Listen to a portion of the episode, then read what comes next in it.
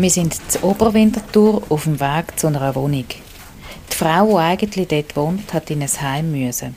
Ihre Beiständin geht jetzt die Räumung der Wohnung vorbereiten.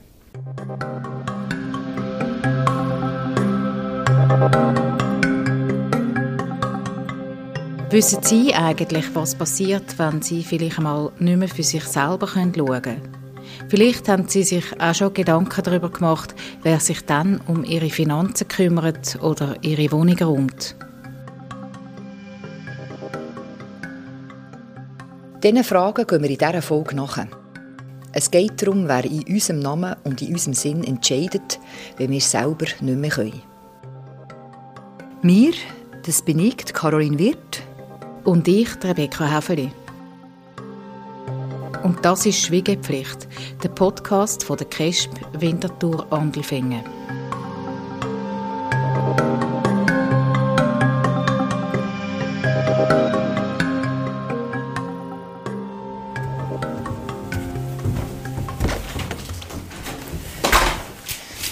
Da sind wir jetzt in dieser Wohnung von dieser besagten Klientin, die im Altersheim wohnt in der Zwischenzeit. Die Klientin ist eine alte Frau, die gegen die 90 ist. Sie ist dement, alleinstehend und urteilsunfähig. Darum hat Kesp eine Berufsbeiständin eingesetzt. Die alte Frau hat den Zeitpunkt verpasst, jemanden zu beauftragen, ihre Wohnung aufzulösen. Es ist warm in der Wohnung und es sieht aus, als hätte jemand noch bis gestern da gewohnt. Eine Decke liegt auf dem Sofa, gelismete Topflappen hängen in der Küche und es hat Kleider und Schuhe, die rumstehen. Die Dreizimmerwohnung ist so eingerichtet, wie man sich sie vorstellt, von einer alten, aber ein bisschen einsamen Person. Mit der Beiständin Jacqueline Eberhardt ist auch der Bruno Moser da vom städtischen Unterhaltszentrum Zwintertour. Sein Team räumt später die Möbel aus dieser Wohnung und sie wird putzt für den nächsten Mieter. Ich würde vorschlagen, wir gehen mal miteinander durch und markieren die Gegenstände. Möchtest du da auch ein paar mhm. mitnehmen? Ja, so, du musst was, ja. Die zwei markieren mit Post-it-Zetteln alle Gegenstände, die zu dieser Frau ins Altersheim kommen. Sie hat aufgrund von Fotos, die die Beiständin Jacqueline Eberhardt gemacht hat, können auslesen, was ihr besonders wichtig ist und was sie bei sich haben Alles andere wird weggehen. Dass eine Amtsperson die Wohnung räumt, hat damit zu tun, dass die Frau verwitwet ist und dass sie niemand aus der Familie hat eingesetzt hat, der sie gesetzlich vertritt. Darum fällt Jacqueline Eberhardt den Entscheid im Sinn ihrer Klientin. Das ist nicht bezeichnet. Ich mache mich jetzt mal auf die Suche nach diesen persönlichen Fotos, die sie gerne im Alterszentrum hätte und dem Dekorationsgegenstand. Genau. Es ist eine komisch intime Arbeit. Das Räumungsteam lenkt Gegenstände an, die persönlich sind. Man muss auf der Suche nach dem gewünschten Objekt an Ort schauen, wo man normalerweise in einer fremden Wohnung nicht schaut. In den Badzimmerschrank oder in die Schublade vom Nachttisch. Putzelt manchmal etwas hinten runter. Da hängen jetzt sogar noch Schmuckstücke am Bild. Das lassen wir auch so dran. Dass Beiständin im Auftrag von der KESP die Wohnung räumt, hat, wie schon erwähnt, damit zu tun, dass die alte Frau urteilsunfähig ist. Und sie hat sich nicht genug früher, wo sie noch gesund war, darum gekümmert, wer ihre Angelegenheiten mal regelt. Wie man das anders machen kann, dazu kommen wir gerade. Zuerst aber nochmal zu der Beiständin Jacqueline Eberhardt. Alles, was sie macht, hat eine gesetzliche Grundlage. Und auch sie ist an eine Schweigepflicht gebunden. Grundvoraussetzung, dass wir überhaupt einen Haushalt können liquidieren von einer Person, die nicht mehr urteilsfähig ist, ist, dass ich einen Antrag an KISP mache und anfragen, ob die Wohnung kann liquidiert werden kann. Das heißt, ich muss das begründen, ich muss die Lebenssituation schildern, ähm, ich muss die medizinische Situation schildern, ich muss die ärztlichen Bescheinigungen zu einer Urteilsunfähigkeit liefern, damit KISP den Antrag überhaupt kann genehmigen kann. Und das ist in diesem Fall erfolgt. Wir lassen die Berufsbeiständin und den Räumungsdienst arbeiten.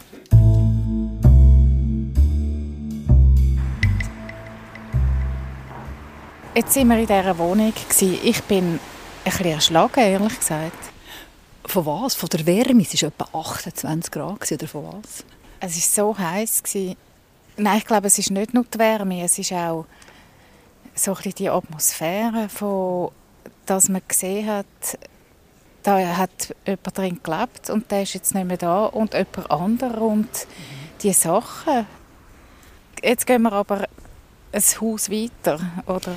Wir gehen zum Walter Noser. Er ist Behördenmitglied bei der KESP Winterthur Andelfingen und er wird jetzt uns die Situation einordnen und vor allem die, das gesetzliche Vertretungsrecht erklären, was das heisst. Der Walter Noser ist eines von acht Behördenmitgliedern bei der KESP Winterthur Andelfingen.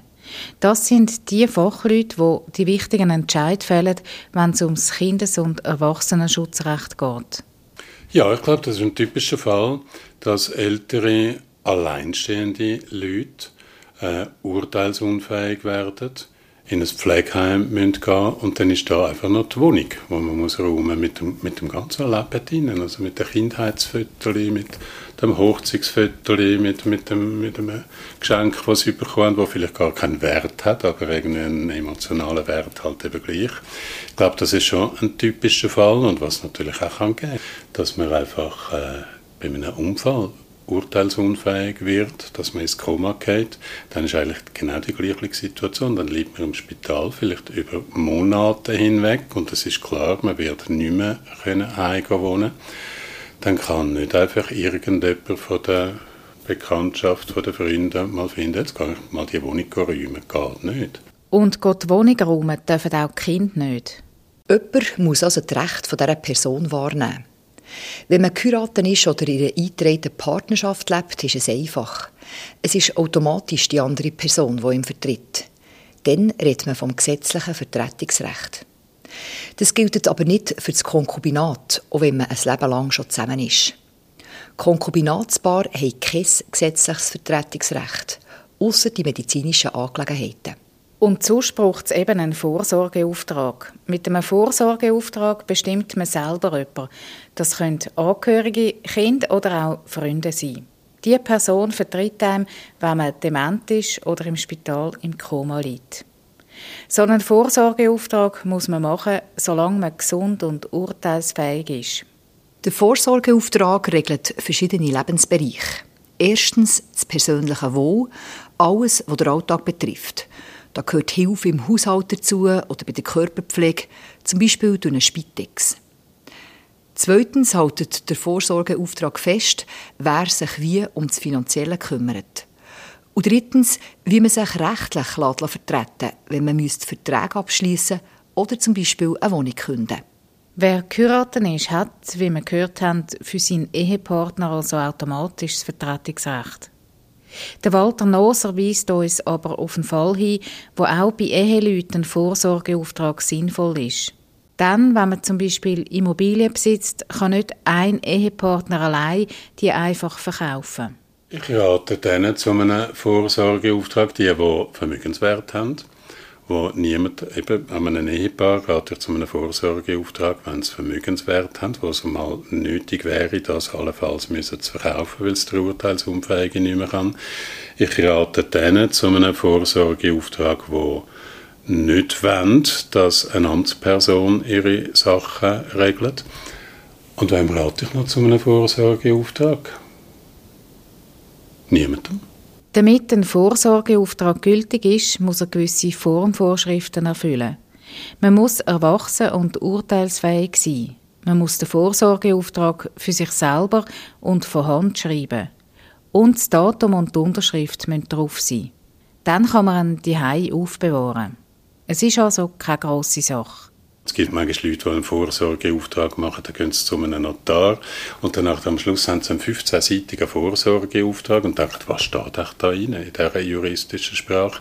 Und dann nützt es überhaupt nichts, wenn man dann einen eigenen Vorsorgeauftrag hat mit irgendeinem Juristendeutsch, wo man gar nicht mehr versteht. Dabei sollte ein Vorsorgeauftrag eigentlich das sein, wo ich im Leben will, wo ich bestimme und das will ich dann im Fall auch, wenn ich selber nicht mehr sagen kann was ich will. Darum ratet der Fachmann am besten eine Vorlage für einen Vorsorgeauftrag zu nehmen und die allenfalls auf die eigenen Bedürfnisse anzupassen. So Vorlagen findet man auf der Webseite von der KESP Winterthur Andelfingen. In jedem Fall muss die KESP bei einer Urteilsunfähigkeit aber den Vorsorgeauftrag überprüfen und in Kraft setzen. Ab dann handelt die eingesetzte Person weitgehend selbstständig. Wenn man einen Vorsorgeauftrag macht, dieser Person muss man wirklich einfach absolut können vertrauen. Man müsste dieser Person, äh, das ist eigentlich, wenn man dieser Person alle Passwörter sagt, wo dann auf jedes E-Mail, und die, die erfahrt haben, tutti quanti, alles zusammen, muss so einer Person wirklich voll und ganz können vertrauen. Und sonst, finde ich, macht es keinen Sinn.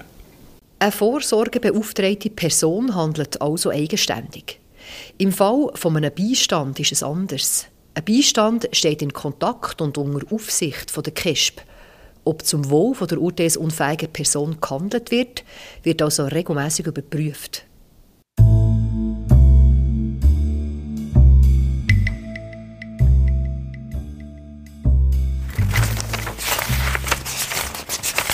Der Walter Noser blättert in den Akten von unserem Fall mit der dementen Frau. Und es wird alles zusammengesammelt, eben, dass der Auftrag an die Beiständin, dass sie darf, die Wohnung räumen, das hat einen Entscheid gegeben. Und da tut man ja nicht einfach schnell irgendwie ein A4-Blatt ausfüllen und irgendwie ein bisschen ankreuzen, sondern muss man Abklärungen machen. Kann das wirklich niemand anders machen? Gibt es wirklich keinen Vorsorgeauftrag? Was auch immer. Und das muss man, das ist nicht einfach schnell äh, ein Entscheid von fünf Minuten braucht also eine Weile, bis man das abgeklärt hat und es klar ist, dass eine Beiständin die Wohnung muss räumen es gibt Leute, die sich extra für die Variante mit dem Beistand entscheiden, wie der Walter Noser selber. Ich habe keinen Vorsorgeauftrag gemacht, weil wenn ich urteilsunfähig werde, ich wette nicht, dass mein ganzes Zeugs irgendjemand von meinen Angehörigen muss machen. Das finde ich, das soll eine Fachperson einen Beistand machen. Darum habe ich keinen Vorsorgeauftrag gemacht. Ich nehme dann durch das natürlich einfach halt auch in Kauf, dass dann ein Beistand einmal müsste meine Wohnung räumen. Und dann hoffe ich einfach, ich komme einen guten Beistand über. Nämlich einen, der dann irgendwie meine, meine besten Freunde irgendwie beizieht.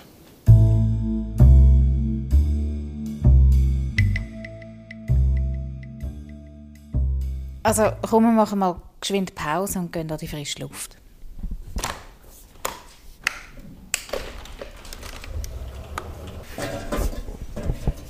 Es ist wirklich komplex. Ich bin immer davon ausgegangen, dass man automatisch durch die Familie vertreten wird oder durch eine Person, die einem nahe steht.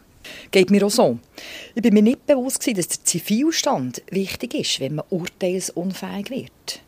Der Zivilstand oder eben ein entsprechendes Papier. Ich denke jetzt so gerade an meine Mutter, die verwitwet ist. Ich habe nicht gewusst, dass das Vertretungsrecht nicht einfach auf uns Kinder übergeht. Nein, sondern eben auf CASP, wo mit euch Kind Kontakt aufnimmt und klärt, ob es einen Vorsorgeauftrag gibt.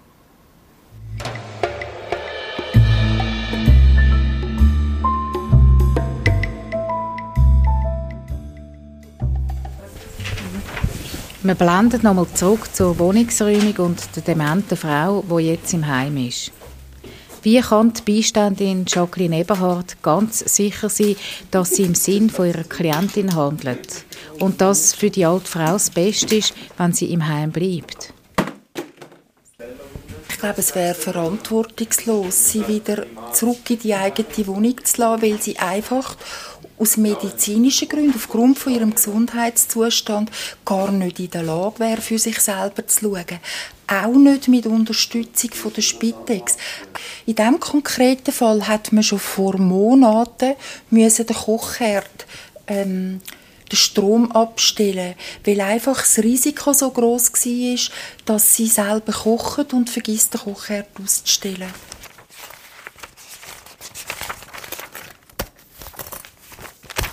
KESP hat jeden Tag mit so Fällen zu tun. Sie wird aktiv, wenn sie eine Meldung bekommt. Und die kann aus der Familie oder auch aus der Nachbarschaft kommen. Ja, viele Leute haben natürlich Hemmungen, um irgendwie eine Meldung an der KES, zu machen. Und ich finde, im Gegenteil, das ist auch Zivilcourage. Es ist richtig, wenn man merkt, ich beobachte etwas. Ich mache mir Sorgen um einen Nachbar, um Angehörige, um Freunde, um irgendjemanden und ich kann selber die nötige Hilfe nicht leisten. Ich finde, das Zivilcourage hat nichts mit irgendwie Täterlen oder so irgendetwas zu tun. Danke. Entschuldigung. Ja, merci. Können wir nochmal kontrollieren, Ja, jetzt- ob wir nein, noch alle nicht, nein, noch Gegenstände haben? Wir das da? Das Nachttischchen hier sein.